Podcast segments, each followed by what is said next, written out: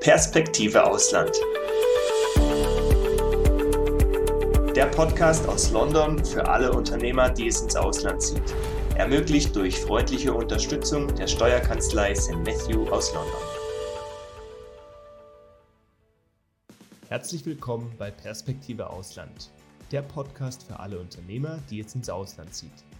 Mein Name ist Magnus Sauerborn, außerdem mit dabei ist Sebastian Sauerborn als Gastgeber und Inhaber der Steuerkanzlei St. Matthew in London. Heute sprechen wir mit dem Anwalt Christian Weidend. Er stellt sich uns gleich einmal vor und erzählt uns, was ihn nach Rumänien geführt hat. Guten Tag erstmal in die Runde und auch an alle Zuseher und Zuhörer. Mein Name ist Christian Weidend. Ich bin Managing Partner bei der Kanzlei Stalford Legal Tax Audit. Wie der Name schon sagt, etwas mehr als nur eine Anwaltskanzlei mit Sitz in äh, Rumänien. Ähm, wir haben drei Büros in Rumänien. Das Hauptbüro, was die Tätigkeit dann betrifft, ist in Bukarest. Da sitze ich auch mittlerweile seit 16 Jahren. Das Ganze liegt daran, dass ich zwar Deutscher bin, aber auch etwas Background in Rumänien habe, also zu Kulturen und auch zu beiden Rechtskreisen Zugang habe. Ähm, die äh, wie das Leben manchmal so spielt, hat es mich irgendwann nach Bukarest verschlagen, um zu sehen, ob es nicht Möglichkeiten gibt, sich in einem internationalen Wirtschaftsberatungsumfeld eben in Rumänien äh, zu betätigen. Und das hat sich als relativ erfolgreich herausgestellt. Das hört sich auf jeden Fall schon mal interessant an. Ähm, wir haben ja jetzt schon in den letzten Folgen zum Beispiel über Bulgarien gesprochen, haben gehört, okay, Osteuropa ist ja interessant, besonders seit eben 2008, ähm, wo auch Rumänien ja der EU beigetreten ist. Können Sie uns vielleicht mal so skizzieren, für welche Unternehmer ist in Rumänien grundsätzlich interessant? Wer macht sich Gedanken darüber? Was sind es für Menschen, die Sie kontaktieren? Also zunächst kontaktieren uns als, als Wirtschaftskanzlei, die ja mittlerweile auch schon seit fast 25 Jahren in Rumänien ist, Unternehmen aller Größe. Wir haben auch ein relativ großes Portfolio an Unternehmen, die schon, schon lange hier sind und die auch entsprechend groß sind. Aber es kommen immer wieder auch äh, neue, ich sage jetzt mal kleine und auch äh, mittelständische Unternehmen dazu. Ja, also wir haben, wir haben zu tun mit, äh, mit relativ vielen Personen, die hier Unternehmen gründen wollen. Wir haben zu tun mit, äh, mit äh, Unternehmensgruppen. Unser größter Mandant hat hier 22.000 Mitarbeiter in Rumänien sitzen. Es ist eigentlich alles vorhanden. Natürlich muss man sagen, dass die, die großen, die Global Players schon lange hier sind. Das ist nichts, äh, das ist nichts Neues und äh, da gibt es auch immer relativ wenige neu hinzukommende Unternehmen. Was ich in letzter Zeit immer, immer öfter feststelle, ist, dass sich, ähm, dass sich ähm, kleine und mittelständische Unternehmen vor allem aus so neueren Bereichen wie, wie IT mhm. äh, hier in Rumänien äh, niederlassen wollen, weil die Bedingungen relativ günstig sind. Also okay. Es gibt also einige Bereiche, die da relativ, relativ spannend und interessant sind. Gibt es da eine Schnittmenge zu dir, Sebastian, zu deinen Mandanten, wo du siehst, okay, das sind auch ähnliche Interessen, die da dahinter stehen? Ja, absolut. Also ich meine, äh, wir haben jetzt schon eine Reihe von Mandanten gehabt, die äh, schon vor einiger Zeit ähm, äh, oder sagen wir mal seit 2018 besser gesagt nach Rumänien umgezogen sind. Gerade in dem IT-Bereich, wie es Herr Weidand schon angesprochen hat, es ist eben oftmals so, meiner Meinung nach, dass Osteuropa so das bestgehütetste Geheimnis ist, gerade wenn es jetzt auch um steuergünstige Strukturen geht. Natürlich sind Steuern alleine nie das alleine Kriterium, ist ja völlig klar. Ähm, aber man hat eben, wenn man nach Rumänien geht, gerade in einer Stadt wie Bukarest, ja tatsächlich ähm, alles geboten. Ja gute Lebensqualität, relativ günstige Lebenshaltungskosten. Gut, jetzt sind wir alle, waren wir alle hier im Lockdown, aber grundsätzlich natürlich Restaurants, äh, äh, Unterhaltung und so weiter und daneben eben dann auch hochqualifizierte Mitarbeiter ist ja gerade für jemanden, der jetzt in der IT-Branche ist zum Beispiel mhm. und der jetzt sowieso dynamisch und flexibel ist, der, jetzt nicht notwendigerweise in München oder Berlin wohnen muss, sondern der auch eine, absolut in Bukarest äh, zum Beispiel wohnen kann. Sehr interessante Kombination. Ja? Also alles, was das Leben schön macht, kann ich auch in Bukarest finden. Auch was die Mandanten mir, äh, mir so wiedergeben, ja. Also äh, eben, die sind da sehr glücklich, die sind da sehr zufrieden. Auch die Familie ist ähm, dort äh, sehr glücklich. Also deswegen. Ähm, und natürlich, man ist also relativ schnell auch mit dem Auto dann in, natürlich in Deutschland und anderen Ländern. Also relativ schnell, ist ja klar, kein Katzensprung, aber Deutschland und Österreich ja. und so. Also das ist sehr interessant, ja. Da hätte ich noch eine Anmerkung. Erstens spielt sich nicht das gesamte Leben in Bukarest ab. Mhm. Wir haben hier einige Hotspots, was die Wirtschaft anbetrifft. Ich nenne, ich nenne zum Beispiel Cluj, gerade im IT-Bereich, ein, ein mittlerweile weltweit äh, anerkannter Ort. Äh, wir haben Orte wie Timișoara, wie Brașov, die mitten im, zumindest Brașov mitten im Land liegen und, äh, und mittlerweile wirkliche Hotspots geworden sind. Kommt es durch die Infrastruktur, dass dort, was weiß ich, Glasfaser so gut die Anbindung ist oder ist es grundsätzlich in Rumänien überall so? Ähm, ich würde das gar nicht so sehr auf IT äh, beziehen. Mhm. Was die Glasfaser anbetrifft, ist die überall in Rumänien. Rumänien okay. hat eines der schnellsten Internetnetze weltweit. Vorsprung zu Deutschland auf jeden Fall gegeben. Mit Abstand. Das kann ich aus persönlicher Erfahrung absolut berichten. Also wir sind hier wirklich gut aufgestellt, was das anbetrifft. Aber das ist nicht alles. Ähm, die, die, ähm, einige Städte haben sich einfach, äh, ich sag mal, herausgeputzt, haben auch relativ früh verstanden, wie man Investoren heranzieht.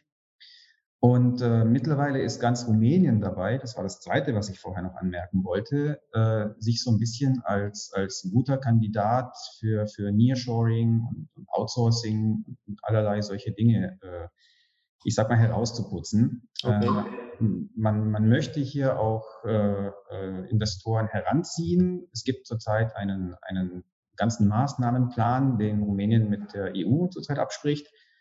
Ähm, natürlich auch zum Stichwort Fördermittel, denn äh, nach Covid bekommt ja jedes Land äh, relativ viel äh, Mittel und, und da ist Rumänien relativ stark daran interessiert, sozusagen kürzere Lieferketten aufbauen zu können und, und als international, auf internationalem äh, Gebiet äh, konkurrenzfähiger Partner zu stehen.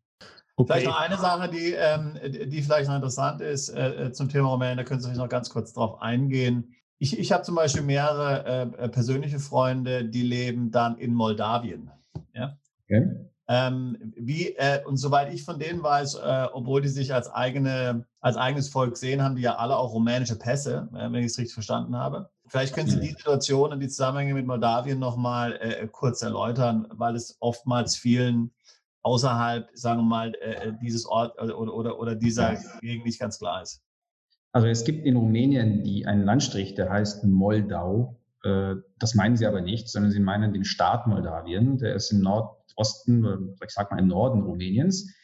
Ähm, hat als Amtssprache auch Rumänisch, hat eine starke und große rumänische Minderheit, ist aber nicht Rumänien, ist nicht EU und ist sehr stark äh, von Russland und, und von dortigen, ich sage jetzt mal, Kräften auch kontrolliert. Ja, also da gibt es, da gibt es äh, vieles, was man in Rumänien so hört und so wie das sich hier darstellt, äh, ist, ist Moldawien so ein bisschen ein Hotspot, wo sich auch die, die Interessen der EU, NATO und, und, ähm, und äh, Russland auf der anderen Seite so ein bisschen bekämpfen. Ist sicher nicht unsicher, um dort zu leben, aber es ist ein ganz anderes Kapitel, wenn man dort Business machen will, als wenn man das in Rumänien und damit in der EU machen will.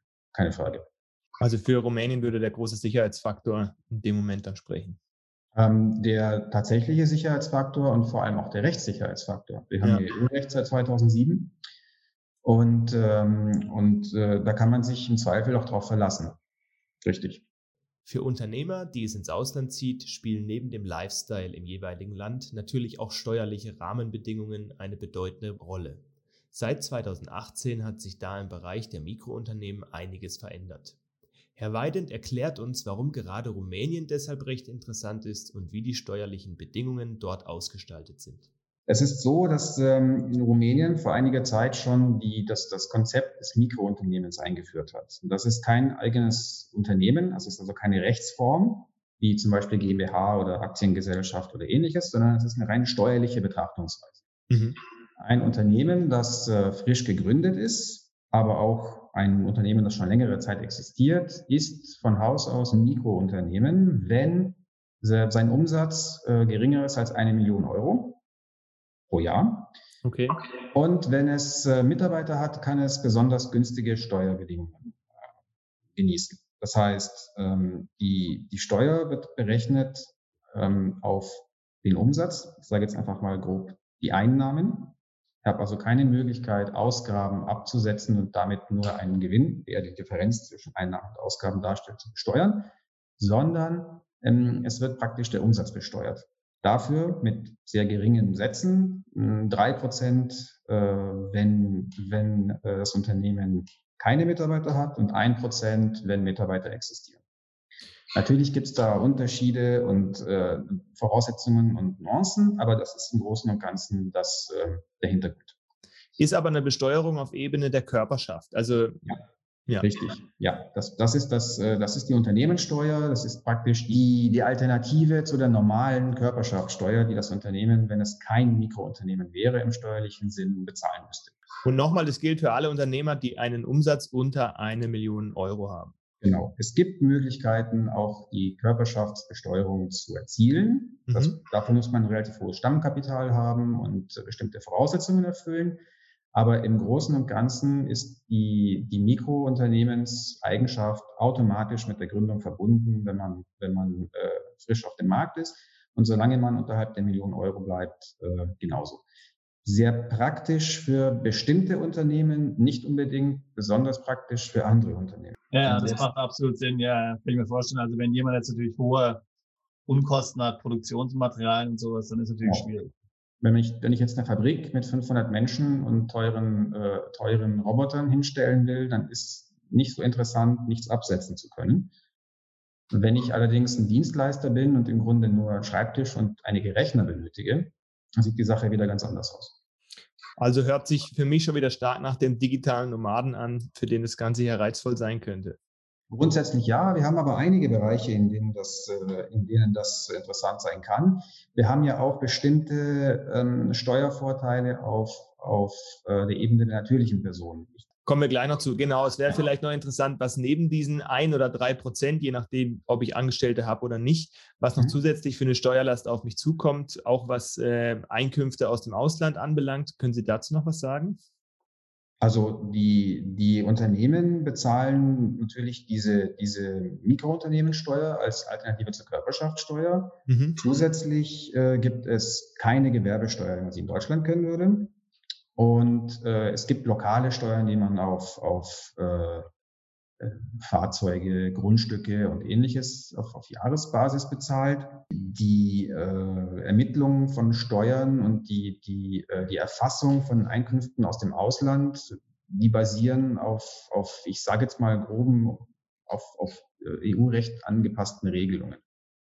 Da muss ich jetzt auch sagen, dass mir persönlich Details dazu fehlen. Wir haben Steuerberater im Haus. Ich selbst bin Jurist und wage mich bis zu einem gewissen Entfernung aufs Eis. Weiter möchte ich zu dem Steuerthema, äh, gerade wenn es international wird, äh, nicht persönlich beraten, sondern dann kann ich auch an meine Kollegen verweisen. Okay, weil ich habe noch von der Besteuerung der Repräsentanz gelesen, so eine Flat Tax von 4.000 Euro pro Jahr, äh, die ja. fällig wird.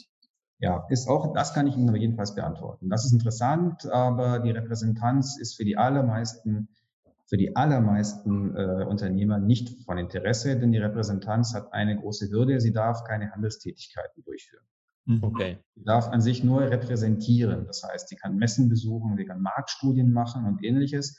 Sowas kann interessant sein, wenn man sich ähm, mal umschauen will, ob man einen Markteinstieg eventuell im Vertriebsbereich oder so ähnlich planen möchte und, äh, und, und vielleicht einen Mitarbeiter äh, einstellen will oder zwei, um den Markt zu testen. Und das kann dazu dienen, das Risiko einer steuerlichen Betriebsstätte zu minimieren. Aber äh, wenn man tatsächlich hier in Rumänien Business betreiben will, ist die Repräsentanz an sich nicht das Richtige. Sebastian teilt mit uns daraufhin, ob zur Repräsentanz ein Pendant in einem anderen Land zu finden ist.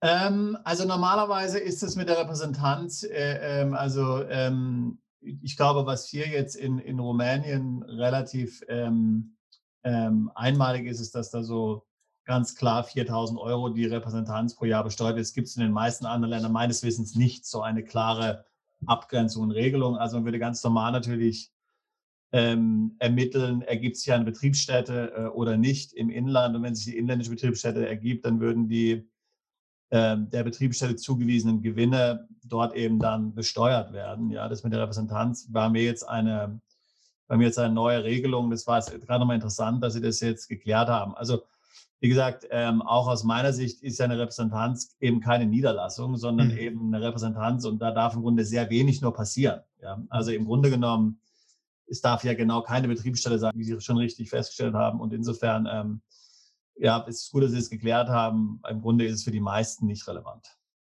Also haben wir sozusagen steuerlich mal die Ebene des Unternehmens, äh, kann man einen Haken dahinter machen, Check sozusagen, aber dann ist ja doch auch immer, wenn ich ins Ausland ziehe, auch meine persönliche Besteuerung ähm, als Person relevant. Wie ist denn dort die Regelung in Rumänien?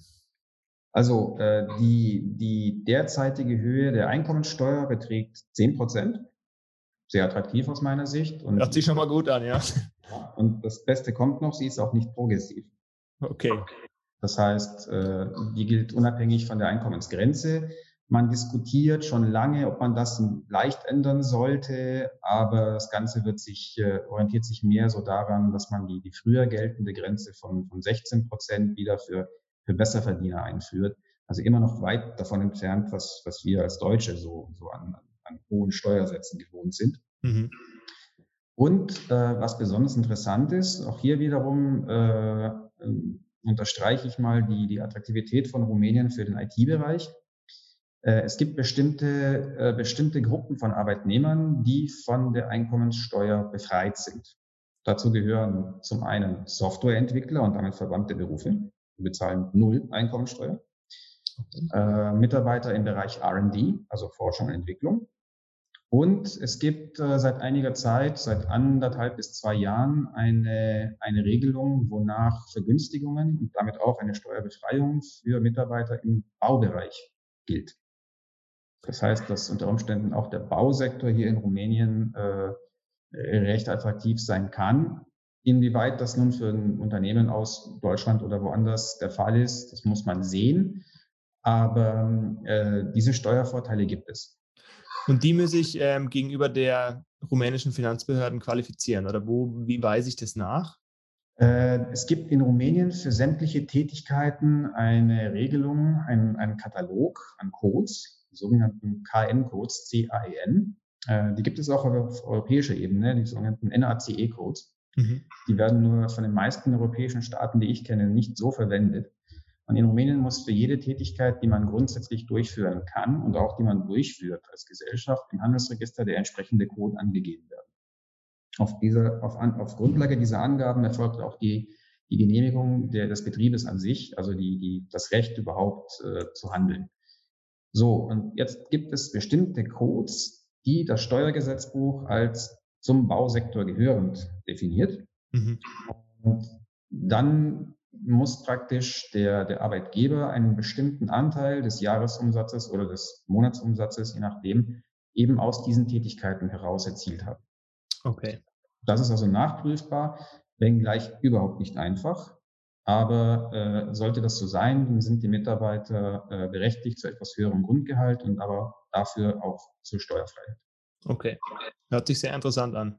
Mhm. sind. Also wir hatten ja vorhin äh, jetzt mal gesprochen ähm, von der günstigen Unternehmensbesteuerung. Ähm, es wäre vielleicht hier noch gut, äh, darüber zu sprechen, äh, wie dann Dividenden besteuert werden. Zum einen mal ähm, im Rahmen der, der Quellensteuer, vielleicht bei der Gesellschaft, die möglicherweise fällig werden, dann noch weitere Steuern auf Dividenden mhm. die vielleicht bezahlt werden müssen, beziehungsweise wie das Ganze, äh, ich meine, wir haben natürlich dann EU- oder Tochterrichtlinie, wenn, wenn Gesellschaften, wenn es eine Holdinggesellschaft gibt im Ausland. Aber da vielleicht nochmal die Frage interessant, ähm, wie sieht es aus mit Quellensteuern bei Nicht-EU-Gesellschaften, bei Muttergesellschaften, die aus der EU sind zum Beispiel, wahrscheinlich in DBA, äh, ähm, aber vielleicht können wir da nochmal ähm, äh, was zu sagen. Also was die Dividendenbesteuerung anbetrifft, äh, gibt es zunächst mal bei ansässigen natürlichen Personen eine Steuer von fünf Prozent. Das ist mein äh, Kenntnisstand zurzeit und der wird als Quellensteuer einbehalten. Was die äh, Besteuerung von Dividendenausschüttungen in, im internationalen Bereich anbetrifft, äh, haben wir natürlich mit fast jedem Staat, aus, aus dem jetzt, sage ich mal, interessierte äh, Zuhörer kommen könnten, ein Doppelbesteuerungsabkommen. Da gibt es Sonderregelungen. Ähm, sobald man in Rumänien ein, ein steuerliches Ansässigkeitszertifikat aus dem Heimatstaat vorlegen kann, ähm, wird das Doppelbesteuerungsabkommen auch ohne Probleme angewendet. Mhm. Und da kann es zu Reduzierungen oder auch zu, zur Reduzierung bis auf Null kommen. Natürlich gibt es die Mutter-Tochter-Richtlinie, wenn, wenn, eine, äh, wenn die, die Haltefrist und der Anteil äh, vorhanden sind und erfüllt sind, gibt es da natürlich auch keine Steuer auf die Gewinne, die von einem Unternehmen sozusagen von der Mutter zur Tochter, äh, von der Tochter zur Mutter fließen, Entschuldigung. Kommen wir nun zu einem konkreten Ansatz. Herr Weidend erläutert, was genau beachtet werden muss, wenn man sich in Rumänien niederlassen möchte. Ja, zunächst muss ich mich als natürliche Person hier mal anmelden. Sobald ich hier bin, ist das erforderlich. Da gibt es äh, für, zumindest für EU-Staatsbürger keine besonderen Hindernisse. Einreise ist problemlos, Aufenthalt von bis zu 90 Tagen ebenso. Ähm, anschließend, wobei in der Praxis eigentlich eher zu Beginn, wenn man längerfristig da bleiben möchte und auch Business betreiben will, muss man äh, einen der gesetzlichen Gründe angeben, warum man äh, den Aufenthalt über diese 90 Tage hinaus verlängert. Ähm, in, in einem relativ unbürokratischen Verfahren äh, hat man dann relativ kurzfristig ein sogenanntes Eintragungszertifikat, also ein, mhm. ein bestimmtes, einen bestimmten Nachweis, äh, der belegt, dass man hier einen dauerhaften Aufenthalt hat.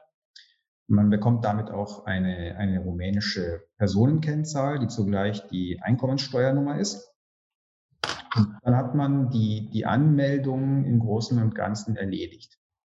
Zuvor wird man natürlich sich überlegen müssen, wie man sich aufstellt. Gründe ich ein Unternehmen oder äh, lasse ich mich als, äh, als ähm, Kaufmann, als Freelancer im Handelsregister eintragen? Das sollte natürlich vorher geklärt werden und das kann man aber auch von, vom Ausland aus machen. Also zum Beispiel, zum Beispiel können wir das erledigen, ohne dass jemand nach Rumänien anreist.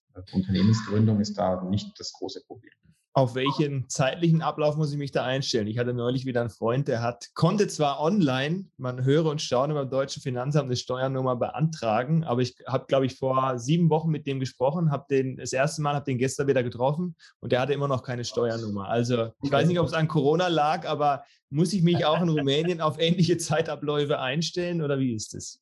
Also wenn die Voraussetzungen geschaffen sind, also praktisch das Unternehmen existiert oder die Eintragung ist durchgeführt worden und man kommt, äh, man kommt hierher und kann praktisch nachweisen, dass die Voraussetzungen erfüllt sind. Ja, man hat also einen, einen Ort, an dem man wohnt, man, man, äh, man hat ein oder zwei Dokumente, die diese Voraussetzungen nachweisen.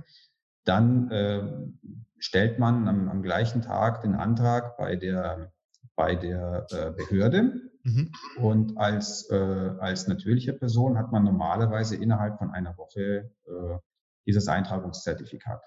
Aber wie gesagt, das betrifft nur die Registrierung des Aufenthalts und wir reden hier von EU-Mitgliedstaatenbewohnern äh, und nicht bei Drittstaaten. Bei Drittstaaten ja. können sich auf mehrere Monate einstellen, das ist keine Frage.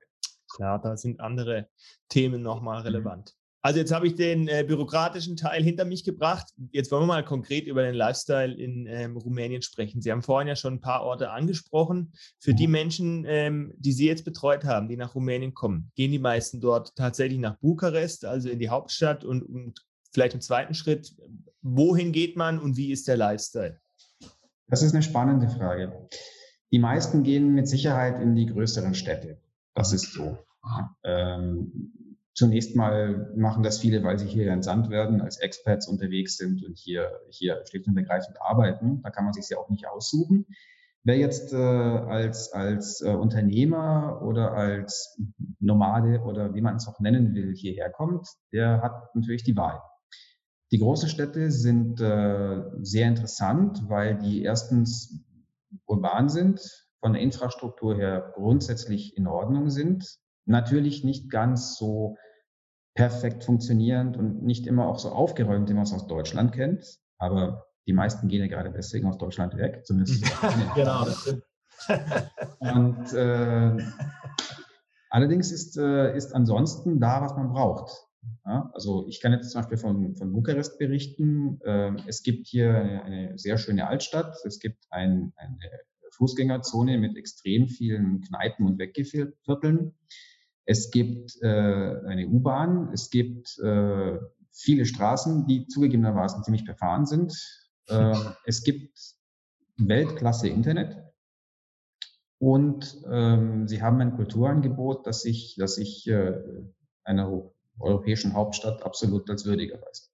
Das ist nicht das Problem. Die kleineren Städte haben davon etwas weniger. Sie haben aber trotzdem alles, was man zum Leben an sich braucht. Äh, es gibt Speziell als Beispiel Cluj. Das ist ein, ein IT-Hotspot, in dem sich sehr viele niedergelassen haben, die speziell eben IT-Leistungen äh, erbringen. Und ähm, sie haben sie haben andere Städte, in denen äh, in denen sehr viel Wirtschaft und auch sehr viel deutsche Wirtschaft an, ansässig ist, zum Beispiel Timișoara oder Sibiu oder auch Brașov im, im Zentrum des Landes. Dabei bilden sich auf verschiedene Arten deutsche Communities, wo man sich mit Gleichgesinnten treffen und austauschen kann. In Siebenbürgen ist es ja grundsätzlich so, dass immer noch äh, eine deutsche Minderheit existiert, die ja früher extrem stark war. Es waren ja sehr viele Leute hier in Rumänien, auch zu Kommunismuszeiten, die Jahrhunderte Traditionen in, in der deutschen Sprache und deutschen Denkweise hatten, auch wenn sie eigentlich Österreich-Ungarn waren ursprünglich.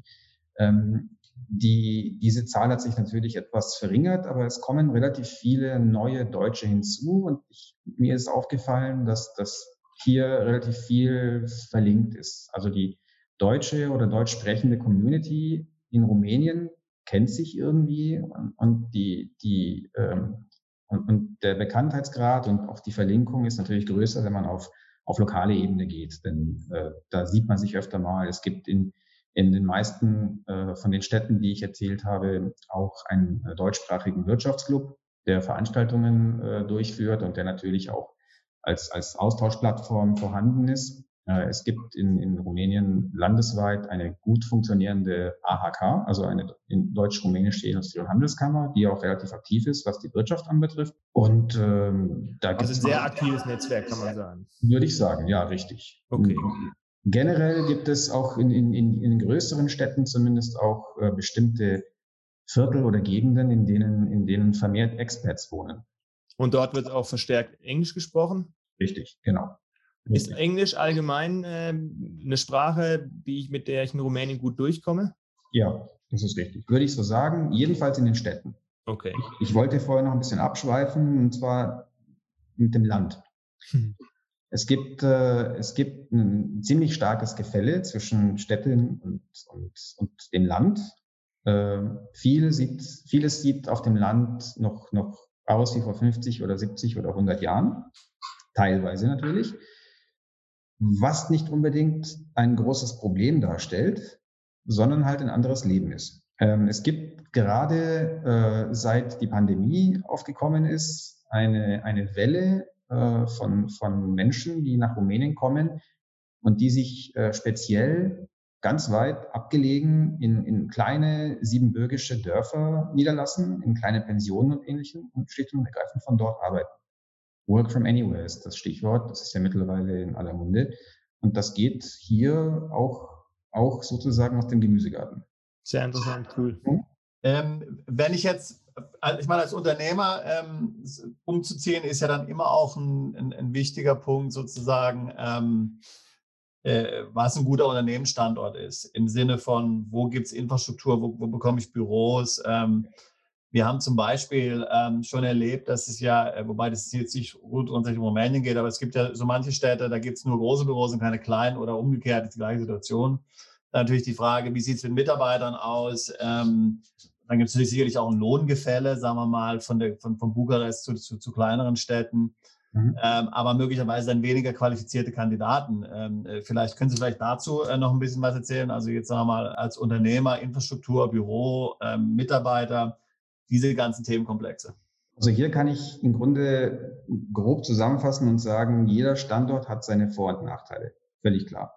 Wir haben äh, Bukarest, Cluj, Timișoara, Sibiu, Brașov und andere Städte, die sich, die sich sehr stark äh, herausgeputzt haben, wo schon sehr viel Industrie und, äh, und, und Wirtschaft auch aus dem Ausland vorhanden ist. Ähm, dort sind natürlich die Bedingungen für die äh, Niederlassung an sich insofern gut, als das Verhältnis zu den Behörden problemlos klappt. Man ist kein Neuankömmling mehr, man muss hier keine Pionierarbeit mehr leisten. Selbstverständlich ist es ein großes Problem, gerade im, im, im höherstelligen Bereich Mitarbeiter zu finden. Die Arbeitslosigkeit in Rumänien ist nicht gerade hoch. Wer, wer jetzt, wer jetzt eine, eine ähm, arbeitsintensive oder menschenarbeitsintensive Tätigkeit starten will, der sollte sich nicht unbedingt dort niederlassen, wo es kaum noch Mitarbeiter gibt. Mhm. Diese Städte gibt es, das ist so. Ja. Mhm. Ähm, ich kann zum Beispiel äh, erwähnen, das ist auch nichts Inoffizielles, dass zum Beispiel Continental äh, ein RD-Zentrum hat, in dem 5000 Ingenieure sitzen. An einem Standort, in dem die unterwegs sind, ist natürlich schwierig, einen guten Ingenieur zu finden. Da brauchen wir uns die Frage nicht stellen. Da, da, sind natürlich auch andere Unternehmen außer Continental. Und die Konkurrenz zwischen den Arbeitgebern ist vorhanden. Ja. Wie sind denn die Durchschnittslöhne in Rumänien? Das kommt stark darauf an, in welchem Bereich sie sind. Sie sind natürlich niedriger als in Deutschland. Mhm. Ähm, sie sind aber in einigen Bereichen schon relativ weit vorangeschritten. Sie sind immer noch äh, auf, einem, auf einem günstigen Niveau im Vergleich zu, zu dem, was sie in Deutschland äh, machen würden. Also wir haben immer noch Unternehmen, die die äh, Standorte nach, nach Rumänien verlagern und hier auch produzieren. Was mir aber in letzter Zeit aufgefallen ist, mit in letzter Zeit meine ich so die letzten zehn Jahre, ist, dass sich Rumänien äh, ein bisschen von der, von der verlängerten Werkbank für die, für die deutschen Unternehmen gemausert hat in ein Land, in dem, in dem auch Qualitätsstandorte existieren. Hierbei ist es interessant, einen konkreten Fall durchzuspielen. Ein digitaler Nomade möchte von der 1% Besteuerung profitieren und sucht nach einer kaufmännischen Fachkraft. Mit wie viel ist dabei für den Lohn, die Büroräume und seine Mietkosten zu rechnen? Ähm, gehen wir mal von zum Beispiel Cluj aus oder Bukarest. Da nimmt sich die Immobilienlage und auch die Gehaltslage inzwischen gar nicht mehr viel. Also das ist praktisch auf gleichem Niveau. Für, eine, für, für ein, ein Gehalt einer kaufmännischen Kraft, die vielleicht Deutsch kann, ähm, müsste man mit 1000 bis 1200 Euro aus meiner Sicht äh, netto im Monat rechnen. Mhm. Das ist, äh, wenn man es von netto auf, das, auf die Komplettkosten rechnen will, ungefähr mal 1,6 oder 1,7 zu nehmen. Also 1,9 roundabout ungefähr. Und unter 2, das ist dann aber eine, das ist dann aber eine kaufmännische Kraft, die studiert hat und die Fremdsprachen kann. Okay. Das kann man im kleinen Bereich äh, und auch wenn man, wenn man äh, die Ansprüche vielleicht nicht extrem hoch setzt, auch deutlich günstiger finden. Mhm. Eine, eine Miete wird sich im, im äh, geringeren dreistelligen Euro-Bereich aufhalten. Auch hier kann man natürlich äh, ein Penthouse für 5000 Euro im Monat und auch viel mehr haben. Ähm, ich sag mal, für, für vernünftigen Wohnraum, zwei Zimmer auf deutschem Niveau, wenn man es so als Beispiel hernimmt, wird man zwischen 500 und 800, vielleicht auch mal 1000 äh, Euro rechnen müssen, wenn es sehr sehr gut, luxuriös und mit allem drum und dran sein soll. Büroräume kriegen Sie auch in verschiedenen Größen. Logischerweise seit Corona auch etwas günstiger und, äh, und äh, eher. Das war früher durchaus ein Problem. Ganz konkreten Mietspiegel haben wir dazu leider nicht vorliegen, aber ähm, die, die äh, Miete ist äh, nicht sehr stark entfernt von deutschen Preisen. Das ist zumindest okay. meine, meine Auffassung. Ja, also das ist bei uns relativ, relativ hoch. Allerdings haben sie dafür auch Büros, die äh, neu gebaut sind und, äh, und gut funktionieren. Die Alternative das heißt, kleinere ist immer äh, einfach ein Apartment zu benutzen. Das machen auch nicht gerade wenige, beziehungsweise äh, Häuser, in denen, in denen Zimmer auch für solche Zwecke verfügbar sind. Hin, hinzuweisen wäre noch auf, auf die Tatsache, dass in, in einigen großen Städten, vor allem in Bukarest, äh, Shared Office Spaces mittlerweile existieren. Man kann sich also hier auch zusammen mit anderen in, in, in Großräumen beziehungsweise in sehr gemütlich äh, gestalteten äh, gemeinsamen Flächen aufhalten und von dort aus arbeiten. Vorhin hatte ich ja gesagt, dass Osteuropa das bestgehüteste Geheimnis ist. Also offensichtlich, ja, Rumänien ist gar kein Geheimnis mehr. Der Arbeitsmarkt ist leergefegt, ja. Genau. Also es ist schon ziemlich, äh, ist schon ziemlich schwierig. Ja, es ist positiv, dass es so gut läuft, ja. Also das hört man ja, ja das hört man ja gern. Also gerade so, ich finde immer doch, ähm, ich finde immer noch gerade bei den neuen EU-Mitgliedern, ja, wenn es dann so positiv läuft und so, das ist dann eine Bestätigung, dass man strategisch als Land die richtige Entscheidung getroffen hat. Ich glaube, grundsätzlich ja. natürlich kann ich Ihnen auch eine Stunde über negative Dinge erzählen. ja, ja, ja, nein, natürlich. Das wissen wir, es gibt äh, negative Dinge gibt es überall, ja klar. ich bin aber, ich bin aber 100 überzeugt von dem, was ich gesagt habe. Das kann ich Ihnen mitteilen. Sehr gut. Ja. Klingt sehr gut, ja. Kommen wir nun zu unserer Kategorie Make a Long Story Short. Ich stelle eine Frage, die möglichst kurz und knackig beantwortet wird. Es geht los. Diesen Ort in Rumänien sollte ich auf jeden Fall besuchen. Das Donaudelta. Und ähm, wenn ich in Rumänien bin, welches Essen muss ich auf jeden Fall gegessen haben? Sarmale, das sind Krautwickel. Unglaublich lecker. Okay. Worauf sind die Rumänen besonders stolz? Auf ihre Gastfreundschaft und auf die fehlende Schadensfreude. Die gibt es hier nicht. Sie werden hier grundsätzlich willkommen sein. So kann ich als Deutscher einen Rumänen oder eine Rumänin beeindrucken. Ein paar Worte in rumänischer Sprache sagen. Wie gesagt, gibt es keine Schadenfreude, man wird niemals ausgelacht werden. Können Sie vielleicht hier schon einen ganz kurzen Sprachkurs geben? Einen Satz, den ich vielleicht können sollte? Mm, also guten Tag heißt Bună ziua. Mm, würde ich sagen, Vrei să bem un suc? Wollen wir einen Saft zusammen trinken? Vrei să bem un suc. Ist die perfekte Überleitung zu meiner nächsten Frage. Okay. Rumänisches Bier und rumänischer Wein. Wovon sollte ich besser die Finger lassen? Von keinem von beiden. Ich bin als Deutscher natürlich, äh, als Deutscher tue ich mir schwer zu sagen, rumänisches Bier ist gut. Aber es gibt hier mittlerweile gutes und vor allem gibt es mittlerweile sehr gutes Craftsbier. Aber der Wein ist unschlagbar. Also vielleicht doch noch ein gehütetes Geheimnis. Mittlerweile ist Rumänien, glaube ich, Platz sechs oder sieben, was in der EU die Weinproduktion betrifft. Okay, Wahnsinn. Ähm, die Frage haben Sie vorhin schon beantwortet. Ich stelle sie trotzdem nochmal. Spricht man in Rumänien Englisch? Ja. Und nächste Frage. Diesen Fehler sollte man in Rumänien auf jeden Fall vermeiden. In Rumänien sollte man nicht ankommen und deutsche Standards erwarten. Und man sollte auch nicht versuchen, Rumänien zu Deutschland zu machen, sondern man sollte akzeptieren, dass hier Dinge anders laufen. Warum Rumänien und nicht Bulgarien? Rumänien ist äh, näher an, an den westlichen Staaten als Bulgarien, allein schon wegen der Sprache. Das ist eine lateinische Sprache, was hier eine Seltenheit ist. Rumänien ist, äh, was die Kultur anbetrifft, zu mehr als der Hälfte jahrhundertelang Österreich-Ungarn gewesen, was sich hier auch, auch äh, widerspiegelt in allen möglichen Aspekten. Und ähm, man spricht viel besser Fremdsprachen und ist viel aufgeschlossener. Gibt es in Rumänien noch Probleme mit Korruption? Es gibt sie, es gibt weniger. Unsere Erfahrung seit 20 Jahren in Rumänien ist, dass es auch ohne geht. Die Voraussetzung ist, dass man aber akribisch die Voraussetzungen dafür schafft, dass man schlicht und ergreifend in Ordnung ist. Okay. Sind ausländische Unternehmen in Rumänien akzeptiert? Ja, es gibt vor allem bei der Bevölkerung äh, zum Großteil eine klare Akzeptanz. Es gibt immer äh, auch gegenteilige Stimmen. Es wurde auch von der, von der Regierung, die zurzeit nicht mehr an der, an der Macht ist, äh, eine Zeit lang versucht, dagegen zu schießen, beziehungsweise verbal darauf aufmerksam zu machen, aber ohne großen Erfolg, denn die ausländische Wirtschaft hat hier sicher den Großteil sämtlicher Mitarbeiter und der Wirtschaft, äh, ich sage jetzt nicht kontrolliert, sondern äh, macht einen Großteil aus. Ja, Herr Weidend, äh, von den Fragen, wer ist es gewesen? Vielleicht können Sie noch einmal kurz sagen, wie man Sie erreichen könnte, wenn ich jetzt als Unternehmer nach Rumänien komme mhm. oder auch als Privatperson und dabei ähm, Ihre Dienstleistungen in Anspruch nehmen will. Ja. Sehr gerne natürlich.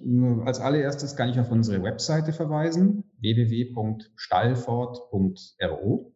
Hm, bevor ich Ihnen meine E-Mail-Adresse gebe, die ich buchstabieren müsste, wäre es sinnvoll zu sagen, die beste Adresse ist bukarest.stallfort.ro. Die wird weitergeleitet. Sie können auch jederzeit äh, bei uns anrufen. Sie werden von unserem Office in deutscher Sprache begrüßt und auch an mich oder an, an einen der anderen äh, von unseren 20 Anwälten weitergeleitet. Ähm, wir können Ihnen da grundsätzlich helfen. Was ich auch anbieten kann, ist einen deutschsprachigen Newsletter zu Rumänien. Den äh, schicken wir sehr gerne heraus. Dazu müssten wir aber entweder über unsere Website oder direkt auf Anfrage die, äh, ein, eine Zustimmung zur Aufnahme in den Verteiler bekommen. Wunderbar. Eine Sache muss ich ja noch sagen. Also, Markus, ich hatte ja schon gedacht, dass einer deiner Fragen darauf abzielt, wie viele Ihrer Mandanten, Herr, Mann, Herr, Herr Weidens, Sie auf Graf Dracula in Transsilvanien ansprechen. Ja, das stimmt natürlich. Also ich muss sagen, die allermeisten, die, die absolut allermeisten Mandanten kommen zu uns, nachdem sie sich Rumänien schon mal ein bisschen angeschaut oder darüber gelesen haben. Es ist erstaunlich wenig. Aber das Schloss steht hier, also die alte Burg steht hier nicht weit weg von Bukarest. Die ist auch relativ interessant. Die kann man besuchen. Das ist nett. Äh, ansonsten ist aber Dracula nicht wirklich präsent. Nein, kann man nicht sagen. Interessant. Da sehen Sie mal. Gut, nachdem wir jetzt die tatsächlich wichtigste Frage auch geklärt haben, bleibt mir an der Stelle nicht viel mehr zu sagen als Herr Weidend, herzlichen Dank für die Zeit, die Sie sich genommen haben. Es war sehr interessant. Wir haben viel gelernt. Ich bin besonders erstaunt über die äh, Infrastruktur und wie positiv Rumänien sich entwickelt hat und danke Ihnen herzlich für das Gespräch. Sehr gerne. Herzliche Grüße. Bis dann. Das war Perspektive Ausland, der Podcast für alle Unternehmer, die es ins Ausland zieht. Bis zur nächsten Folge.